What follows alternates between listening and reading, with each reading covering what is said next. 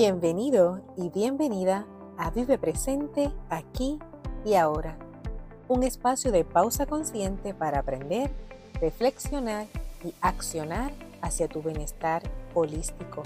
Soy la doctora Isamari Cruz, educadora y coach de vida, especialista en mindfulness, déficit de atención y artes expresivas. Estaré contigo cada dos semanas compartiendo reflexiones y ejercicios simples para mejorar nuestra calidad de vida. Recuerda, este podcast es uno con fines educativos.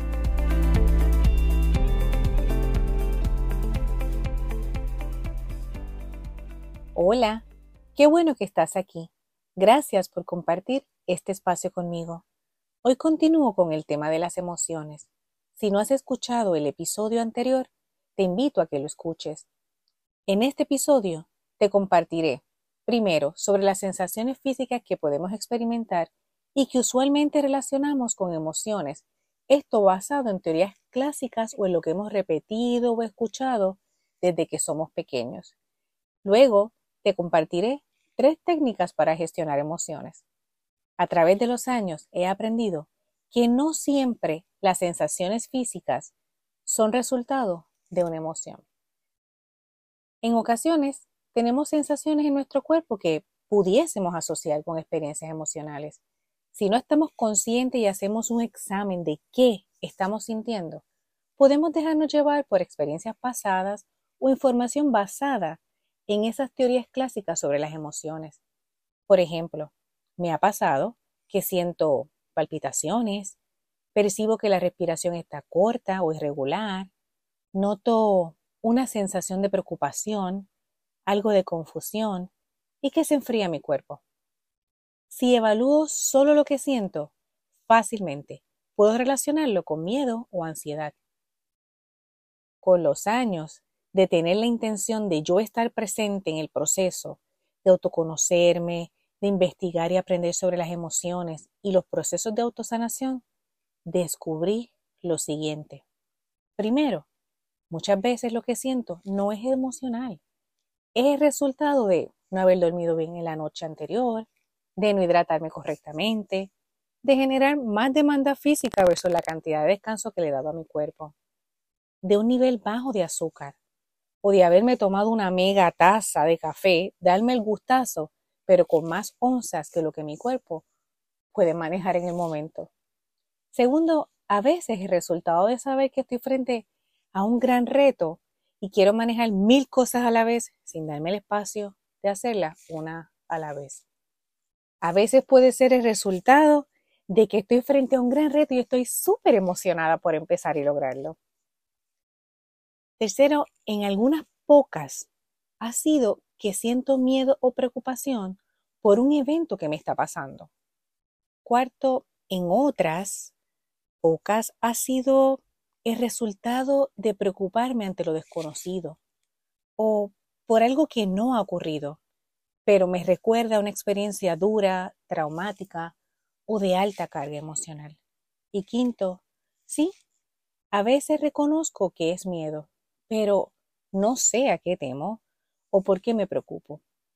Esto último lo he logrado reducir en los años como resultado de trabajar en mí buscando la raíz de la situación para entender poco a poco y cada vez más esa emoción que siento. El saber que no siempre esas sensaciones físicas son una emoción que ha llegado y que tengo que gestionar, me permite observarme con curiosidad y explorar qué me está pasando. Busco un buen vaso de agua, me permito una siesta, me regalo un espacio de no hacer nada y descansar. Mm, me controlo y digo, me gusta el café, pero ya es suficiente. Recuerdo en algunos talleres haberle dicho a los participantes que hay que tener cuidado con las campañas de miedo. Algunas se reían y traían temas o slogans relacionados a asuntos políticos o sociales del momento. Luego de reírnos un rato, les explicaba a lo que me refería con un ejemplo. Un día decidimos hacer algo a nivel personal o iniciar un proyecto profesional. Al pasar el tiempo, comenzamos a sentir deseos de no continuar. Nos empieza a preocupar la inversión de tiempo y energía en el proyecto o en la meta. Dejamos de conectar con la tarea y simplemente decidimos que no es para nosotros, que quizás es el sueño de otros y no el nuestro. De pronto tu mente o alguien te dice, eso es que tienes miedo, tienes que lanzarte, tienes que lanzarte con el miedo. Uf, y si no hemos realizado una evaluación y reflexión del proceso, de momento abrazamos esa idea de que tenemos miedo. La pregunta es, ¿es miedo o es que no resuena contigo este proyecto? ¿Es miedo o es que iniciaste algo de manera impulsiva y ahora realizas que no te apasiona y que no logras sentir paz mientras lo realizas? No siempre el miedo es la razón para no continuar. Por otro lado, si descubres que es miedo, es importante que lo reconozcas y tomes pasos para gestionarlo. Puedes buscar ayuda o apoyo de alguien que ya haya recorrido ese camino, ese proyecto, ese tipo de actividad, esa idea, esa meta personal, y que te pueda compartir su experiencia. Es cierto que la experiencia de una persona puede variar con la de otra, pero siempre hay algo que podemos aprender. Sin embargo, si no es miedo y realmente es que ese sueño no es tuyo o no es a eso que te quieres dedicar, mantenernos manejándolo como si fuera miedo podría resultar en mayor frustración y hasta pensar que hay algo mal en nosotros. A eso me refiero con tener cuidado con las campañas de miedo. La invitación es a observar, reflexionar y si te animas, hasta escribir sobre ese proceso, eso que estás sintiendo y quieres darle entendimiento, quieres reconocer si es una emoción. En mi caso, este proceso de observar, reflexionar, escribir, me ha ayudado a establecer pequeñas rutinas para atender necesidades biológicas que pudiesen confundirse con emociones. Al principio utilicé unas tarjetas de colores o index cards, anotaba qué acciones específicas iba a realizar al levantarme y al acostarme. Tenía un color para la mañana, y un color para la noche. Los coloqué en mi mesa de noche, ese punto que tenía que ver al levantarme o antes de acostarme. Estudié mis sensaciones físicas y exploré qué hacer para atenderlas y comenzar a separarlas de las reacciones físicas relacionadas con emociones. Te voy a compartir lo que hice. Inicié con algo sencillo, y que creó una diferencia, el sonido de mi alarma. Identifiqué un sonido que hiciera el trabajo de levantarme y a la vez fuera lo suficientemente agradable para que no me provocara levantarme de un susto abruptamente o de brincos. Luego comencé con lo que estaba en mi tarjeta. Dar gracias a Dios por el nuevo día y visualizar que todo, hasta los retos, obrarían para bien. Continuaba estirando el cuerpo por 5 a 10 minutos, ejercicios simples, con el fin de ayudar a mis huesos, mis coyunturas y músculos a que calentaran y empezaran el día, supieran que estábamos listos para enfrentar el día. Antes de ir al baño tomaba un vaso de agua que ya estaba listo en mi cuarto desde la noche antes. Luego de un mes hice una evaluación de esta pequeña rutina. Así como si fuese evaluar el trabajo de un estudiante o la carpeta o portafolio de un maestro, manteniendo una mirada bondadosa y compasiva durante el proceso. Fui viendo cómo algunas sensaciones se iban desapareciendo o eran atendidas con estas pequeñas acciones.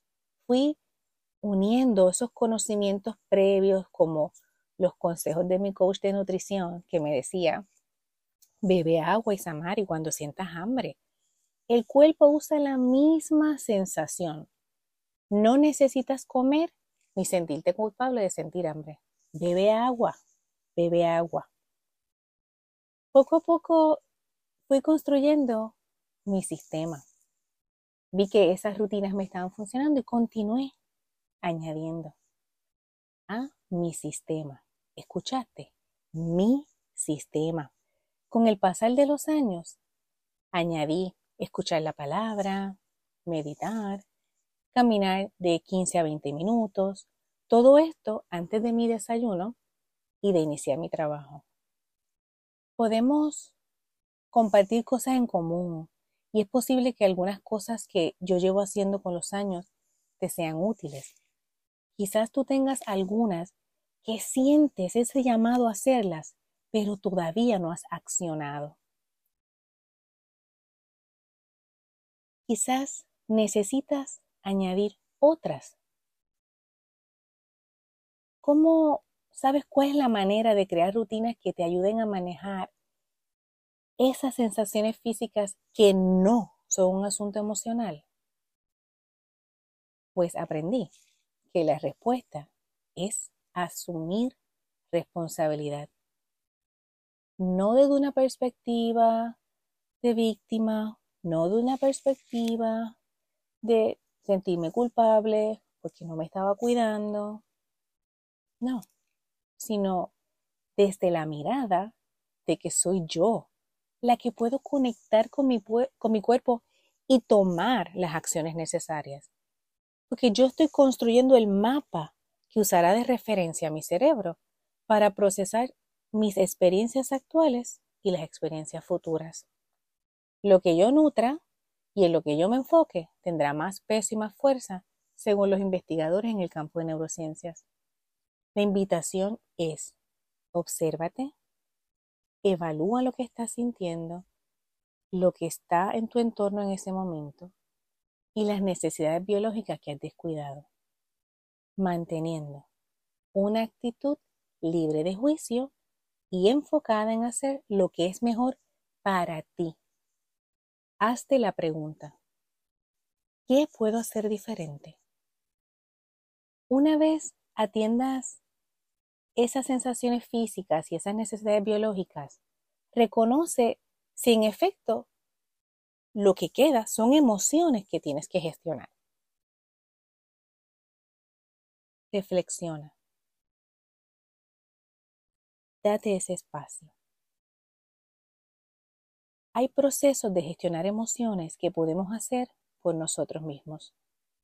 Y hay procesos que necesitan del apoyo o ayuda de un profesional médico o profesional en salud mental. Como lo señalo al inicio de cada episodio, recuerda que este podcast es uno con fines educativos, no sustituye un proceso terapéutico o la ayuda de un médico. Ahora te compartiré tres formas para gestionar las emociones, basado en la literatura y en técnicas que he utilizado en mi proceso personal. Parte de trabajar con las técnicas requiere que las exploremos, practiquemos y descubramos qué nos funciona y cuándo nos funciona. Porque a veces funcionan en unas situaciones o escenarios y a veces no. Eso es parte de tu proceso de autoconocimiento y desarrollo personal. Vas creando tu mochila emocional añadiendo herramientas y experiencias de ayuda. Es importante recordar que hoy puedes procesar las cosas de una manera y en un mes a lo mejor las procesas de otra manera hoy funciona una técnica y el otro mes tienes que hacer una integración de técnicas o variar la técnica.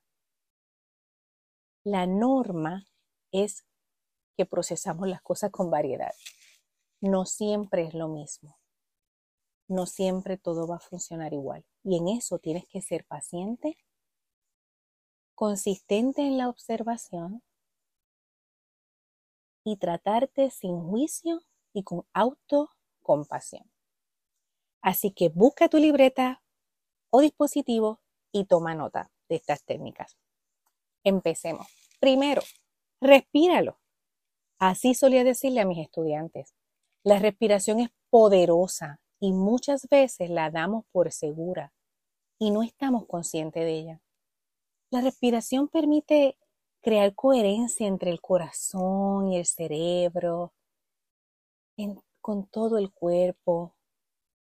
Yo digo que la respiración me habla y yo la dejo que me hable. Quizás digas como alguno de mis estudiantes, ¿en serio? Pues sí, en serio. Parte de observarme incluye notar mi respiración. Cuando está corta o irregular, exploro qué está pasando a mi alrededor, en mi mente, en mi cuerpo. Te comparto cómo lo hago. Primero, realizo respiraciones profundas. Y si intentas inhalar y sientes el pecho apretado, puedes soltar todo el aire primero. Exhala completamente. Y luego comienza a inhalar recibiendo la cantidad de aire que te es cómodo. Y soltando el aire por la boca de manera extendida. A esto me refiero que si tienes la oportunidad de hacer el conteo, ¿verdad? En ese momento, que esa respiración, la inhalación sea, por ejemplo, 4, 5, 6, y la exhalación sea más larga, 7, 8. Un ejemplo, voy a inhalar en cuatro tiempos, sostengo el aire y voy a exhalar en 6.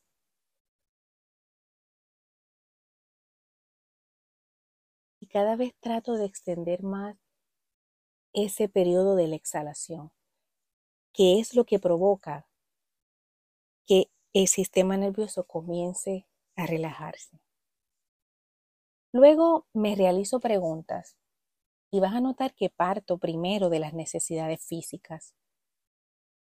Te van a aparecer muchas, pero realmente hay ocasiones en que la respuesta se da, mira, rápido en las primeras preguntas y tan pronto acciono, se normaliza la respiración y mi estado. Me pregunto, ¿estoy hidratada? ¿Descansé suficiente? ¿Cómo está la temperatura a mi alrededor? ¿Cómo está la temperatura en mi cuerpo? ¿Qué estoy haciendo o hice hace un momento que pudiese promover o producir este ritmo de respiración? ¿Estaba realizando un esfuerzo físico? ¿Necesito comer o merendar? ¿En qué estaba pensando? ¿Tengo alguna preocupación? ¿He tenido un encuentro con alguien que está triste, angustiado, enojado o que está experimentando miedo? ¿Hay algún detonante emocional? ¿Existe una amenaza real? ¿O estoy pensando en la posibilidad de una amenaza? Y esto es bien importante porque la literatura evidencia que el cuerpo y la mente viven las experiencias pero no discriminan si son reales o imaginarias. Tanto así que yo puedo producir el estado pensando en algo específicamente. Puedo traer una imagen, un sonido, y eso me trae completamente la experiencia viva en mi cuerpo, aunque no está sucediendo realmente. Para trabajar con tu respiración, te recomiendo explorar los episodios relacionados a ejercicios eh, de distintos tipos de respiración. Los puedes encontrar en la temporada 1, el episodio 3, y en la temporada 3, el episodio 2 y 6. La segunda técnica es conecta con lo que sientes. ¿Qué sientes? Si ya has reconocido que no es una necesidad biológica, que es una emoción que experimentas o que ha surgido de una situación o evento, Date espacio para sentir y reconocer qué es lo que estás experimentando. Recuerda que las investigaciones en los últimos años en neurociencia demuestran que no hay sensaciones, reacciones físicas ni gestos faciales específicos para cada emoción. No lo hay, no hay evidencia empírica que pare exactamente una cosa con la otra. Tú tienes la tarea de notar y descubrir, de acercarte con curiosidad y compasión. Quizás por distintas razones o esquemas mentales has tratado de evitar o suprimir esa emoción, de buscar soluciones rápidas, medios rápidos que te sirvan como una curita o protector de herida sin atender en profundidad esa herida. Quizás estás utilizando ideas de modelos clásicos eh, con los cuales estás tratando de sentir y decir, bueno, si siento esto, debo tener tal emoción.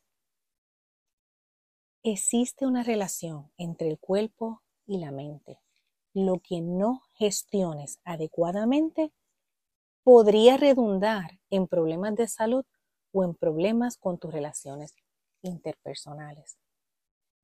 la doctora Christine Neff establece que notar la emoción sin resistencia nos hace más fácil procesarla y esta culmina por ser liberada. Para conectar, puedes utilizar medios para expresar eso que notas, que sientes o cómo tú te estás relacionando con esa emoción.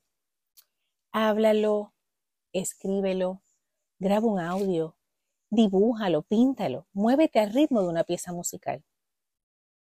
Trata de identificar qué te quiere decir esa emoción, porque se ha activado en predicción a lo que puede pasar y esto lo está basando en la información previa de lo que ha pasado antes en tu vida o a lo que tú le has permitido entrar a tu mente en términos de conocimiento.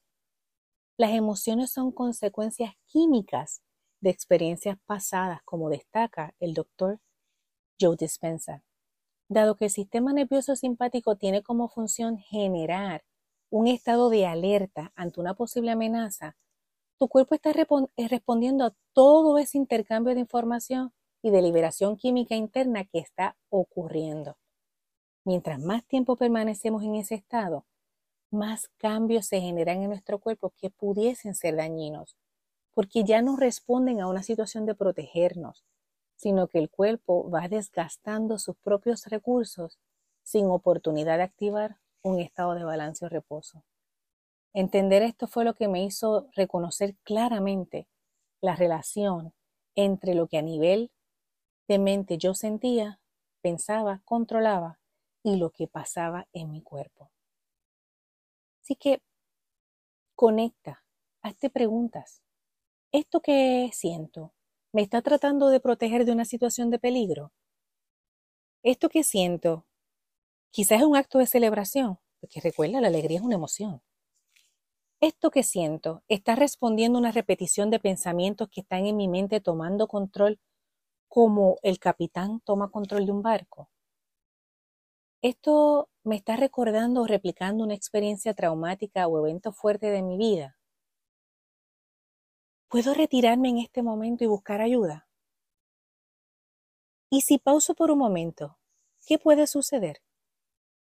Necesito llorar, necesito un abrazo, necesito compañía. ¿Cómo estás percibiendo lo que está sucediendo a tu alrededor?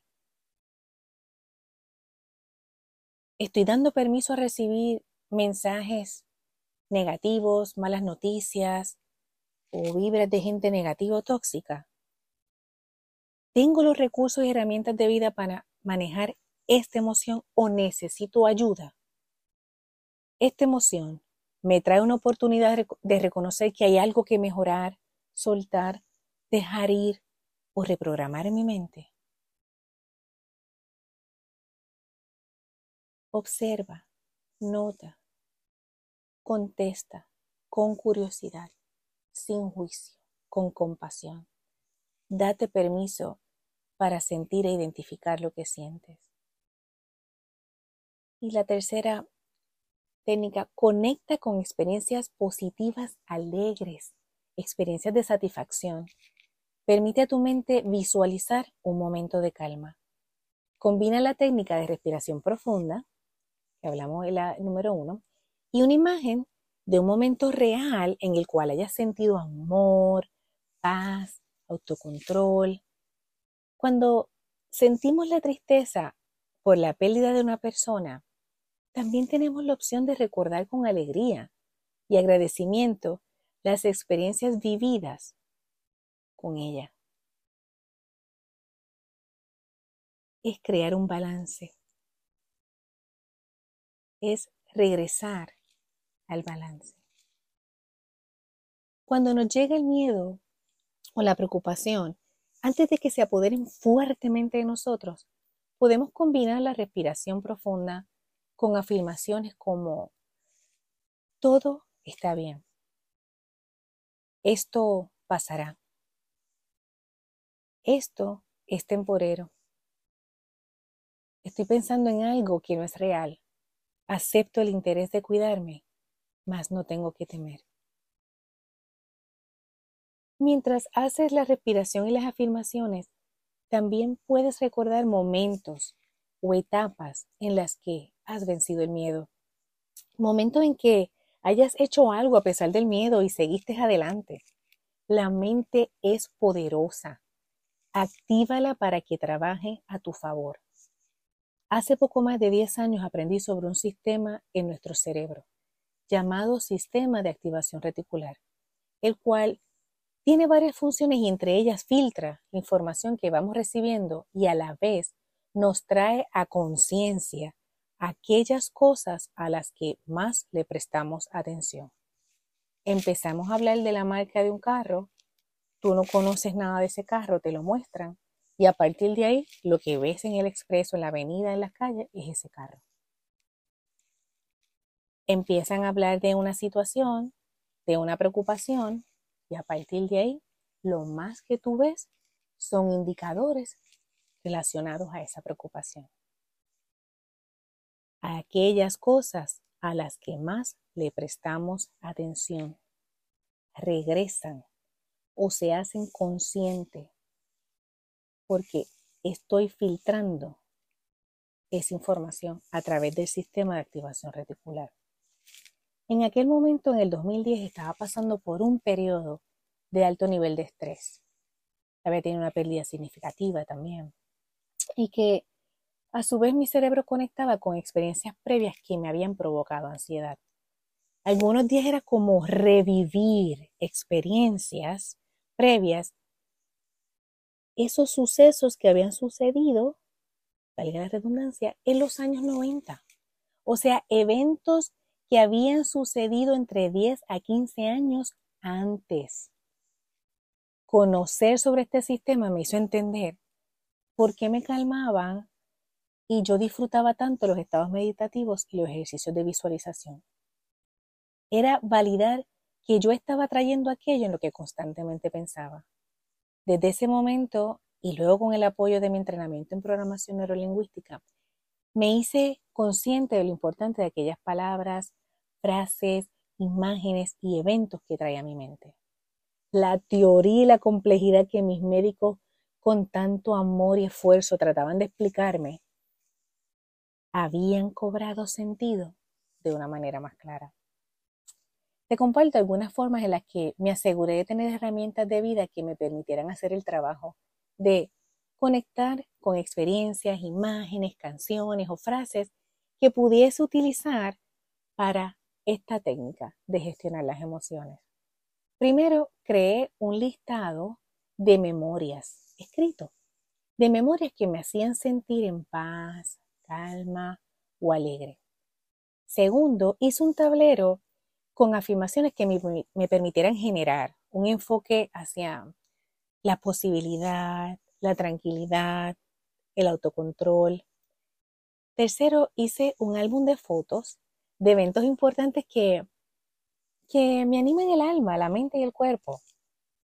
De adolescente, mi cuarto estaba decorado de cuadros, fotos, postales, con pensamientos, y me gustaba hacer collage con imágenes así. Ahora entiendo lo beneficioso de eso. Ahora es más fácil digitalizar todo, pero si te apasiona trabajar con las manos y eso en sí te produce calma, te invito a que crees tu álbum de fotos o el collage en papel. usando revistas, fotos, ¿verdad? Y crees ese con tus manos. Cuarto, agrupé canciones en listas, que ya ahora, ¿verdad? Con lo más moderno son los playlists, que me producían diferentes estados de felicidad, paz y calma. Eran distintos. Ahora con los años tengo más. Tengo algunos para trabajar la tolerancia al distrés. Tengo otros basados todo en la parte espiritual. Tengo otros para motivarme a hacer ejercicios, para enfocarme. Tú vas a ir creando lo que tú necesitas. ¿Y por qué hice esto? ¿Y por qué lo tengo? Porque te estoy hablando de lo que empecé a hacer, pero lo continúo haciendo y lo he ido eh, mejorando, eh, eh, desarrollando más o utilizando también la tecnología que está ahora en el 2022. ¿Por qué hice esto? Porque sabía que si lo dejaba para tratar de activar todo en el momento en que estaba bajo una emoción fuerte, iba a ser más retante el poder activar todas esas herramientas a mi favor. Podía saber lo que quería usar, pero tenerlas y reconocerlas y, saber que estaban accesibles, ya previamente preparadas, me era más fácil y me es más fácil poder hacer uso de ellas. Busca qué puedes ir trabajando. Baby steps. Empieza con uno. Si no tienes nada de esto, empieza con uno. Si tienes algunos, pues añade. Es cuestión de reconocer lo que tú necesitas, lo que tu mente y tu cuerpo necesitan en este momento, que puede conectar con lo que te comparto, como que puede ser útil hoy y en un mes o en un año va a variar. Espero que esto que te he compartido te sea de utilidad. Quizás algunas ya las conoces y no las has puesto en práctica. Así que te invito a explorarla y darte la oportunidad de aplicar estas o de descubrir otras nuevas. Este mes de septiembre estaré realizando una sesión sin costo de Dancing Mindfulness de 35 minutos. Así que está pendiente a mis cuentas en las redes para que te registres. Si aún no te has conectado conmigo, busca mis páginas profesionales en las notas del episodio. Gracias por compartir otro episodio más conmigo. Hasta el próximo episodio. Te deseo paz y bien. Si encuentras beneficio y valor en este contenido, te invito a compartirlo. Además, seguir o suscribirte al podcast. Sigamos expandiendo este deseo de vivir en el tiempo presente en el aquí y ahora. Agradeceré que compartas tu revisión o review a este podcast. También, si tienes sugerencias para temas futuros, puedes escribirme a coach.isamari.gmail.com. En las notas de este episodio y en la descripción del podcast puedes encontrar mis páginas profesionales y el correo electrónico. Mi deseo genuino es que estés bien, que vivas a plenitud en el aquí y ahora.